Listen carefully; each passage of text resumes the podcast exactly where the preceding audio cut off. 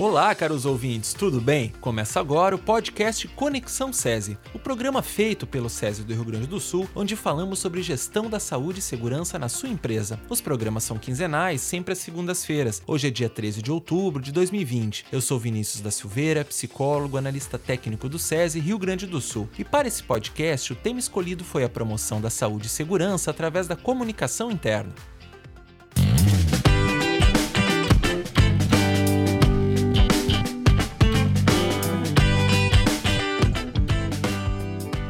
Vocês têm acompanhado nos nossos podcasts, abordamos diversos assuntos na área de saúde e segurança no trabalho, orientando a atuação das empresas com informações relevantes e atuais, visando proporcionar ambientes laborais mais seguros e saudáveis aos trabalhadores. No episódio de hoje, vamos falar sobre algumas práticas de comunicação que auxiliam no engajamento dos trabalhadores com as ações de segurança promovidas pela empresa. Para abordar a temática, a convidada de hoje é a colega Patrícia dos Anjos, publicitária, técnica em segurança no trabalho e atua na Gerência de Saúde do SESI Rio Grande do Sul. Seja bem-vinda, Patrícia.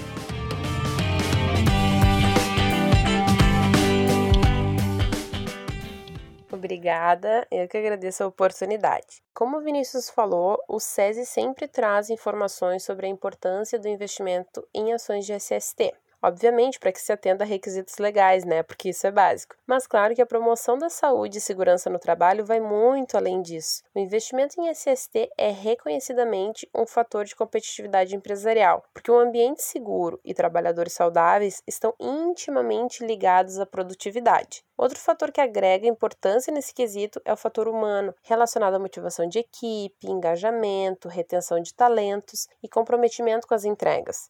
Um ambiente seguro proporciona ao trabalhador um melhor desempenho, uma vez que ele trabalha menos preocupado com a sua integridade física em si, tendo sua capacidade intelectual utilizada apenas para a realização das suas tarefas. Temos que ressaltar que o investimento em segurança não está restrito apenas ao uso de equipamentos de proteção individual, os EPIs, como muitas vezes vemos abordagens nesse sentido. Pode nos explicar um pouco sobre isso? Com certeza, os pilares da segurança são mais amplos e consistem primeiramente em reduzir ou eliminar os riscos, né? Depois, em reduzir ou eliminar a exposição do trabalhador ao risco, seja por barreira física ou controle administrativo. Vou dar um exemplo. Em um determinado setor tem uma máquina que emite um ruído muito alto que prejudica a audição dos trabalhadores. Esse é o fator de risco. O que eu devo fazer? Primeiro, eu vou verificar se eu posso substituir essa máquina com outra com menos ruído. Ou seja, eu tento eliminar ou reduzir o fator de risco. Não sendo possível, eu vou verificar se eu consigo reduzir a exposição do trabalhador ao ruído, né, através de barreiras acústicas, remanejando o local de funcionamento da máquina, deixando ela mais distante de forma que o ruído chegue com menor intensidade no trabalhador. Ou ainda, posso modificar os horários de funcionamento da máquina, em alternância com o período de trabalho do empregado. Seria, nesse caso, um controle administrativo de redução de exposição ao ruído. Não sendo possível, eu vou ter que buscar um equipamento de proteção coletiva, como enclausuramento acústico desse ruído. Daí sim, se não for possível aplicar nenhuma dessas medidas, então eu preciso adotar o EPI. Ele deve ser o último quesito a ser considerado, justamente porque depende do engajamento do próprio trabalhador, tornando daí a gestão da segurança mais imprecisa, por isso, é fundamental sempre trabalhar com ações de engajamento dentro da empresa, mantendo uma cultura prevencionista com foco na promoção da saúde e segurança.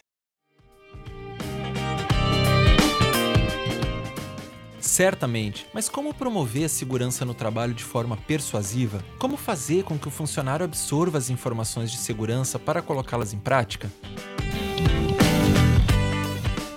Bom, daí esse é um desafio que não envolve apenas a equipe de SST, mas também o setor de RH e a comunicação interna, porque a área de desenvolvimento humano, aliada à expertise de marketing, que vão criar estratégias para ajudar a vender a ideia de segurança e convencer o trabalhador de que isso é importante. As informações devem atingir o trabalhador de forma clara e representativa, em que ele consiga compreender a mensagem concordar com ela, aplicar a orientação na sua rotina e replicar para os demais colegas. Quando se trata de uma empresa maior, normalmente esses três setores, SST, RH e marketing, são estruturados, embora nem sempre atuem de forma conjunta. Mas em empresas com quadro funcional menor, também é possível aplicar algumas práticas que mobilizem os trabalhadores.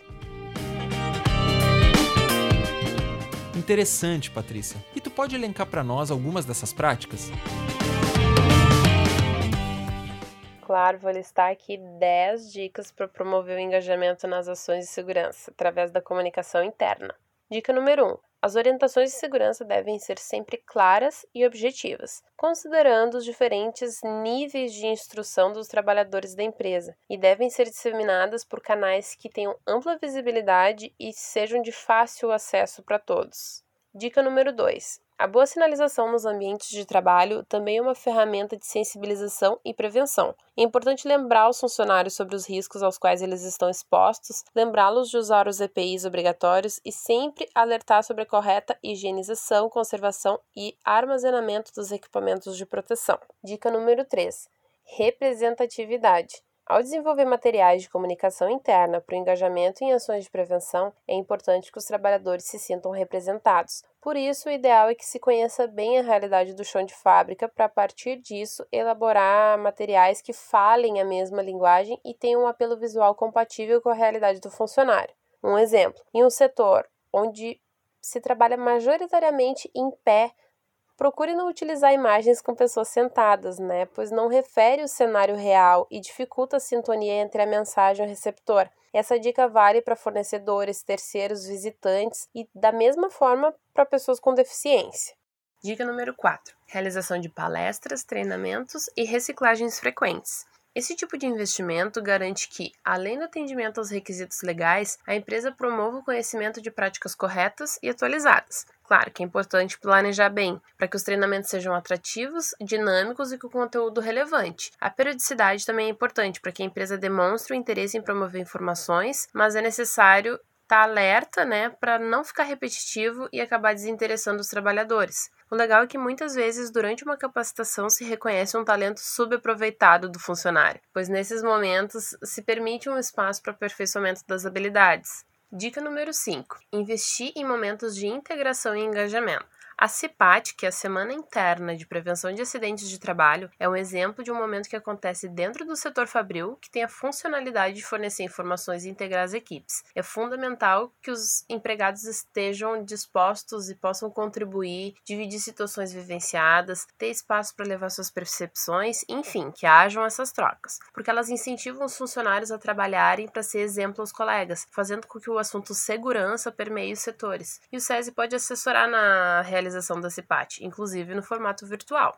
Dica número 6. É interessante que a empresa disponibilize um canal de comunicação para receber sugestões, dúvidas, reclamações, elogios e até mesmo denúncias. Esse canal deve ser levado a sério, deve ser sigiloso e o funcionário precisa ter a garantia de que pode confiar nessa ferramenta, sempre recebendo retorno ao que pontuou.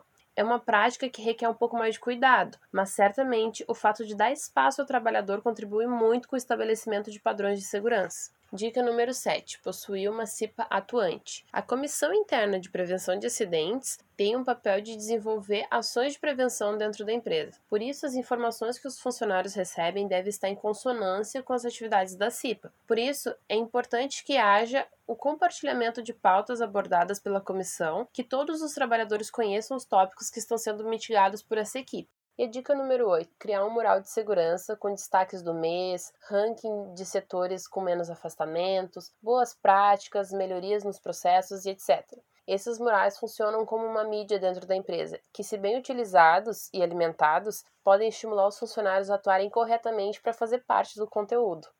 E agora vamos para penúltima dica, dica número 9. Eu falei anteriormente que é importante ter o RH, SST e o marketing integrados. Evidentemente, algumas empresas não têm esses três setores subdivididos, mas é bom lembrar que promover segurança é um desafio constante e que deve envolver um penso estratégico, seja através do RH, do SESMIT, da comunicação interna, do técnico em segurança, da CIPA. O essencial é que passe por várias mãos, que seja colaborativo, Ou seja, que os funcionários possam fazer parte e contribuir da melhor forma para disseminar a necessidade de prevenir acidentes e doenças de trabalho.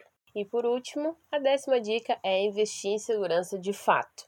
Isto é, que os conteúdos abordados sejam reflexos de pilares sólidos, que buscam a eliminação dos fatores de risco, contando com acervos de EPIs de qualidade, observação das normas regulamentadoras e outras legislações, com investimentos em fatores coletivos de proteção e etc. O que eu quero dizer com isso? Que a comunicação interna tem sim o papel e a expertise de difundir o assunto e promover a segurança. Porém, isso só terá um resultado eficiente se a base desse discurso for real.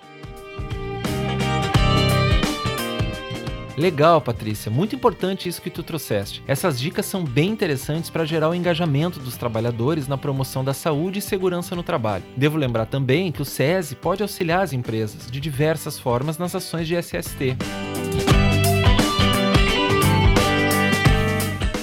Então é isso, ouvintes. Se você gostou do nosso tema, acesse mais em nosso site e demais redes sociais. Em 15 dias, um novo podcast Conexão SESI com mais conteúdo para vocês. Ouça e compartilhe com seus colegas e amigos. E lembre-se, em tempos de pandemia, use máscara, higienize bem as mãos e cuide-se. Até lá!